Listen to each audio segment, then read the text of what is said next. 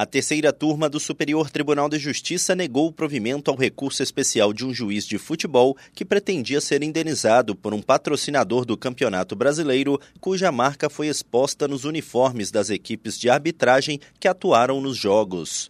O árbitro alega que houve uso indevido de sua imagem para fins comerciais, já que o patrocinador não obteve autorização dele para estampar a marca no uniforme das partidas do Campeonato Brasileiro de 2012 a 2014 e nem recebeu remuneração específica por essa exploração. O pedido de indenização por danos morais e materiais do árbitro foi julgado improcedente em primeiro e segundo graus. O árbitro recorreu ao STJ, mas o colegiado da terceira turma negou o provimento ao recurso.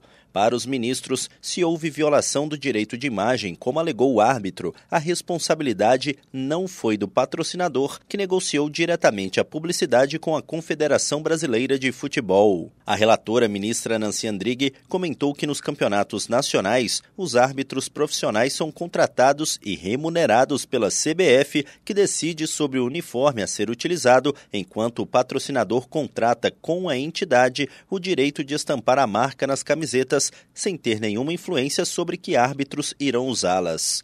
A ministra ressaltou que o próprio árbitro admitiu que não houve utilização direta de sua imagem individual em peças de propaganda. Para ela, como a ação indenizatória foi movida exclusivamente contra o patrocinador, que não usou a imagem individual do árbitro em nenhuma peça publicitária, não há direito à indenização.